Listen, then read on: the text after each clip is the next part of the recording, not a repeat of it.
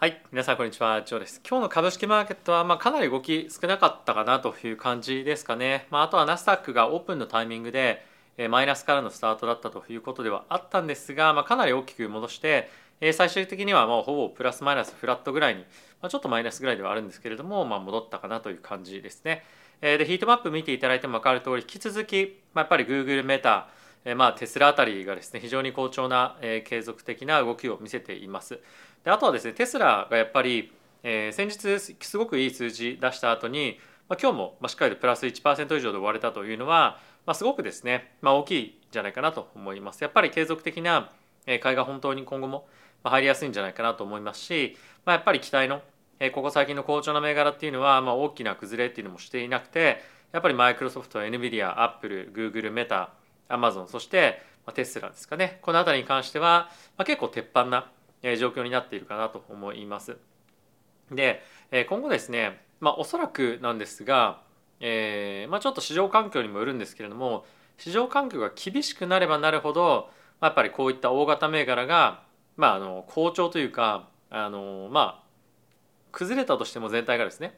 まあ、総崩れみたいな感じにはならないんじゃないかなと思います。今日はちょっと後ほどその理由とかっていうところもですね、えー、後ほど皆さんにご紹介をしていきたいかなと思っております。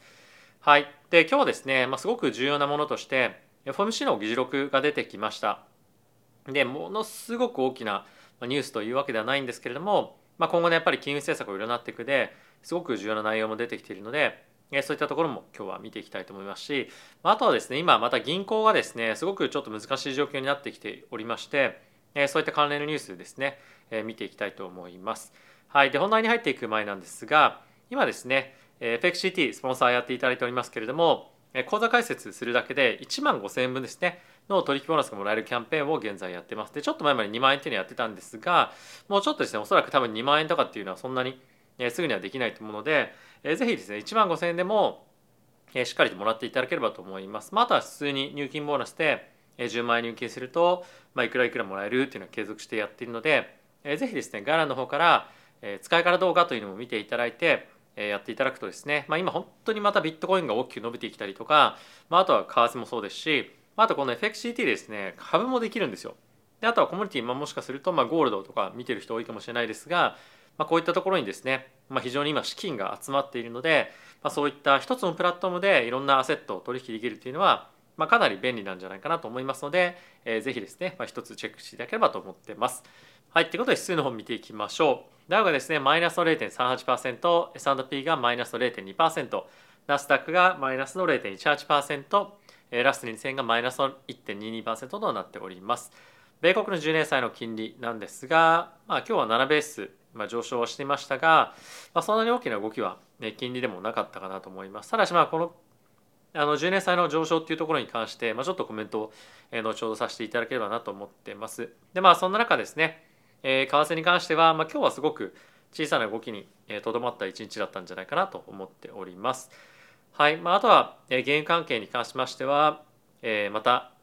原油がですね、まあ、3%ぐらい上昇していて、まあ、本当に相変わらずボラティティが高いなという感じではあるんですが、まあ、やっぱりサウジアラビア系のニュースとかっていうところも結構ここ最近頻繁に出てきていたりもするので引き続きボラティリティが出やすいようなマーケット環境は続くんじゃないかなというふうに思っております。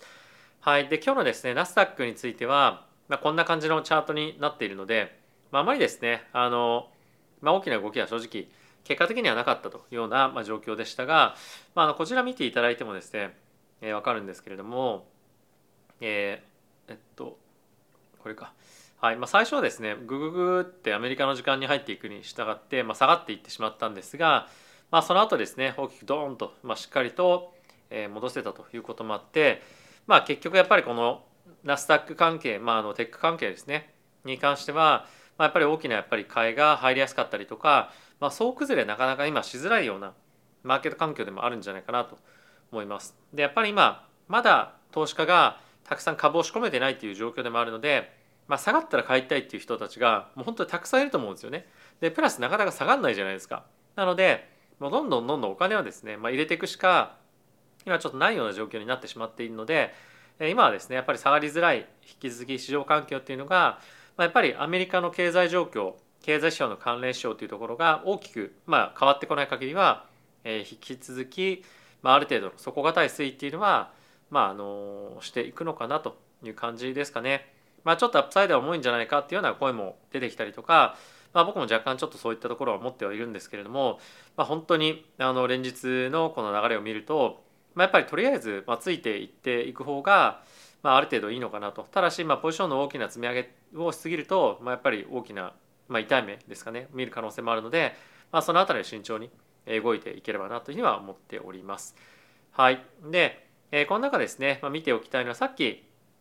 10年債の金利っていうのを見ていただいたんですが2年債の金利に関しては、こんな感じのチャートになっておりまして、はいまあ、ほとんど動いてないですね。で今注目をされているのが2年債と10年債の金利差っていうところではあるんですけれども、まあ、今日ですねやっぱり10年債の金利が大きくドーンと跳ねたっていうのは、まあ、やっぱりアメリカの今の景気の底堅さっていうところに対してある程度マーケットもですね、まあ、まだあの注視しているというかやっぱりそんなに早くリセッションが来ないというような見方を、まあ、今のところはまだしているんじゃないかなと思います。で今当然ずっと右肩下がりに下がってきていてリセッションは意識されてはいるんですけれども本当にまだ急激なリセッションに入っていくみたいなサインっていうのはもう全然ないじゃないですかだからこそこうやって10年債の金利が下がっているもしくはこの2年と 10, 年債の金利の差がどんどんどんどんマイナス方向に下がっていったとしてもマーケットはま株をですね売却するっていうような方向にまだ向かってないんですよね。なのでここで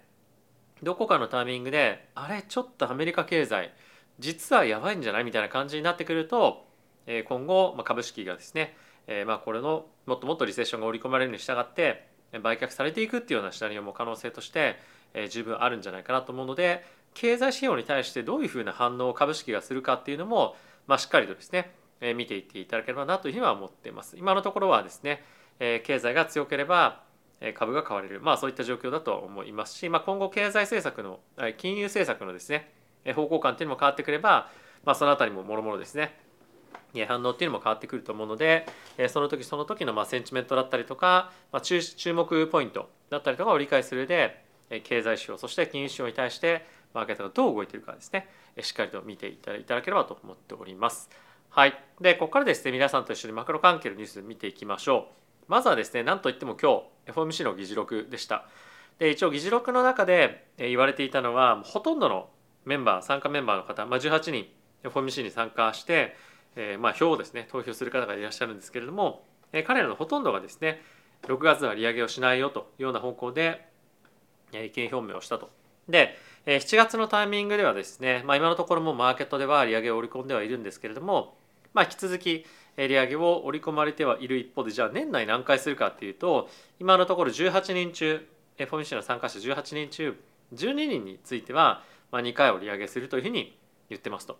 でただしここはやっぱり一つ気をつけておかなきゃいけないのはじゃあ絶対利上げするのかっていうとそうじゃなくて今後のアメリカの経済指標を見ながら判断するというところが、まあ、一応大前提になってるんですね。なので利上げはどこで終わるかっていうのがもうそろそろ分かるなと、まあ、こんな話をですねしてもう半年以上だったと思うんですけれどもあのそろそろ、えー、金利の上限というところが見えてくるんじゃないかなということですね。でじゃあそれっていうのは利下げがいつかのタイミングの議論とは全く別なんですよ今のところ。で、えー、パウエル議長に関しましては、まあ、しばらくの間はですね利下げはないですよ少なくとも今年もありませんともう断言してるんですよね。なので今年はもうないでしょうし来年についてもどこまでこの利下げができるタイミングがずれ込むかっていうのはですねまだ正直マーケットとしてもですねそんなに織り込めてないと思うんですよ。で今のところですねあのちょっと詳しく見ていくとすると3月にですねあの利下げに織り込んでいるんですが、まあ、これもですね何か根拠があるっていうよりもまあ12月ダメだったので、まあ、大体次3月とか、まあ、そういったようなぐらいだと思うんですよね。なのでまあこの辺りに関してはいろんな経済指標が出たりとかパウエル議長の発言とか、まあ、そういったもろもろをですね見ながらアジャストしていくっていうようなことになっていくんじゃないかなと思います。はい、この辺りの言及に関してはもう一切あの FOMC の関係者がないので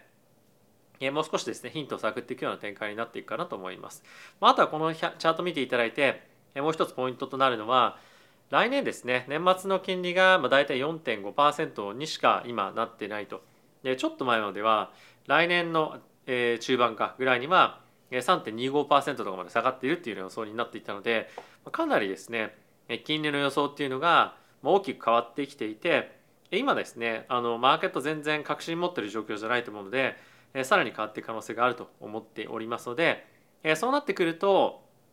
為替とかも含めてですねかなり大きくまた動いてくる可能性もありますしさらなる円安ドル高っていうような方向感の動きも出てくるんではないかなというふうに思うので、まあ、この辺りに関してはま注目を引き続き置いていきたいかなというふうには思っております。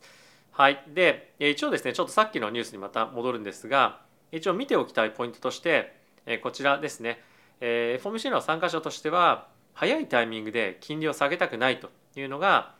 ありますと。でこれまでパウエル議長も何度も何度も言っているんですけれども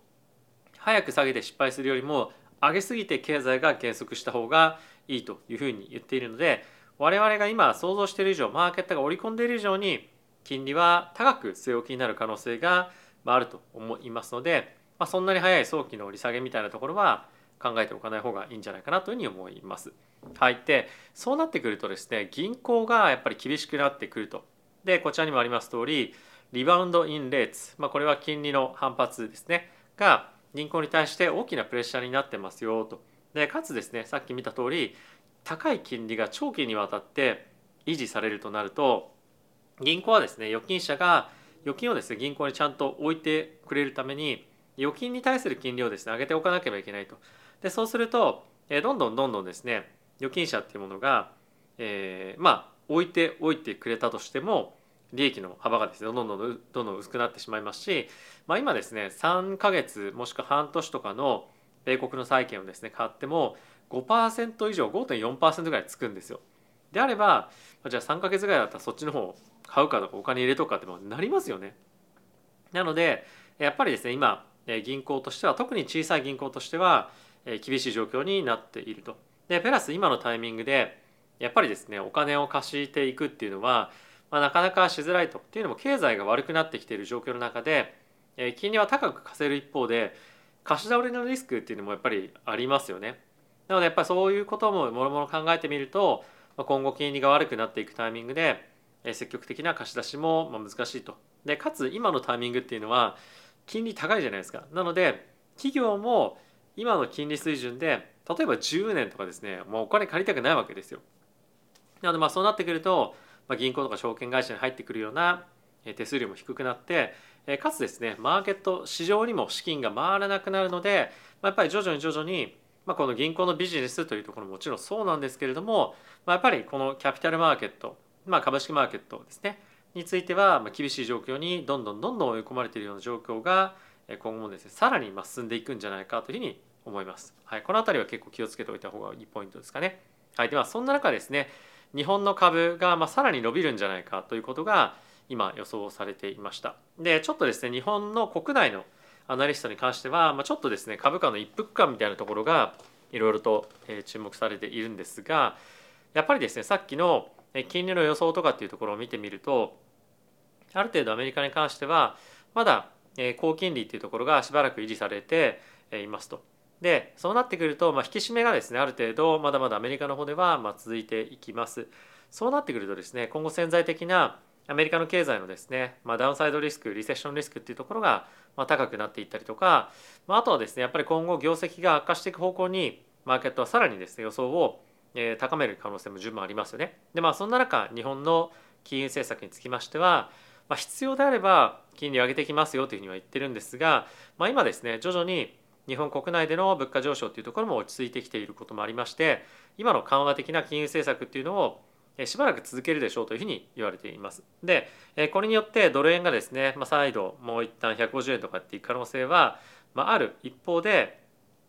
え日本の株式マーケットについては今後ですね、まあ、新しい NISA というところが始まって個人投資家からのですね新規の資金流入というのも始まるでしょうしまああとはですね今本当に多くの企業が手元にキャッシュが待っている状況にあってかつですね企業の今ボカよりも低い時価総額になっている企業が日本ってすごくたくさんあるんですよ。なのでボカベースで見るとなんですがやっぱり結構割高な企業がたくさんあるということもあって引き続きですね日本の株式マーケットに注目をしている海外の投資家っていうのがすごくよくいるというのが本当にもういろんなところで見えるんですね。でじゃあ実際にそれで株が儲かるかどうかっていうのは、当然後々になってみないとわからないんですけれども、やっぱり世界は引き締めをやってる金融政策そして日本国内は緩和をですね続けるというところを見てみるとまだまだやっぱり日本の株式マーケットについては、まあ、上がる余地というか、まあ、やっぱりそういった方向感で見ておいてポートリオの中でまあ一部しっかりと置いておくのも面白いよねみたいな感じの立ち位置に引き続きなるんじゃないかなというふうに思っております。はいってことで皆さんいかがでしたでしょうか、まあ、ここ最近ちょっと日本株を取り上げる、えー、回数っていうのも上がってきているというところに加えてもう本当に軒並みアメリカ株に投資をしているもしくはアメリカ株を見てる投資家だけではなくてアナリストだったりとかストラテジストに関してはもう予想がですねどんどんどんどん変わったりとか、えー、みんな全然見てるところが違ったりとか方向感も違うというような状況が、えー、続いていますと。でこれはですねまあある意味、えーまあ、ちょっとマーケットにとっては、まあ、いい状況というか、まあ、みんながどこに行くか分かんないという状況なので、えー、結構そのポジションがめちゃくちゃ偏ってるということは正直周りないと思うんですね。なので、えー、マーケットには、まあ、今ある程度のえー、方向感を取っていくことで、まあ、チャンスしっかりとリターンを出すチャンスがあると思いますしまあとはマーケットはですねみんなで同じ方向を見てるとポジションが偏りすぎてその逆の波とかも本当怖いんですよね。なので今ぐらいがもしかすると、えー、まあちょうどいいいいじゃいいっては言わないまでも、まあ、あの悪くない市場環境なんではないかなというのは思います。はいまあ、あとは本当にあの為替がまだまだ動きそうだなというのは、まあ、るのと、まあ、あとはですねビットコイン。えー、今年中にまたあのまあ一昨年みたいな本当にブワーって上がっていくのは、まあ、そんなにすぐはないかもしれませんが、えー、まだですね、まあ、一旦ちょっとフラフラしながら大きくボーンと上に飛ぶんじゃないかっていうようなことをですねここ最近言い出している人も増えたりとかあとはそれよりもですね2024年の半減期4月に来ますけれどもそこへの注目度っていうのがめちゃくちゃ今高くなってきていて歴史的に見るとですね本当その半減期に向かっていく過程の中で取引ボリュームがものすごく増えていくんですよ。なので、まあ、それを見越して、まあ、ある程度ポジションを仕込むっていう人も今後増えてくると思うので、まあ、やっぱりこういった株だけじゃなくて為替とか、まあ、ビットコインとかですね、まあ、こういったいろんなアセットクラスに対して投資をできる環境というのをですね、まあ、作っておくのは重要なんじゃないかなと思います。で、まあ、FXCT ちょっと使いづらいなという方もいらっしゃるかもしれませんが、まあ、そういった方はですね、一応僕の他にも使ってる取引所というのが、まあ、特にメインでバイビットを使っているんですが、まあ、使い方動画というのも概要欄の方に貼ってますので、えー、ぜひですねチェックしていただければと思います。はい、ってことで皆さん今日も動画ご視聴ありがとうございました。また次回の動画でお会いしましょう。さよなら。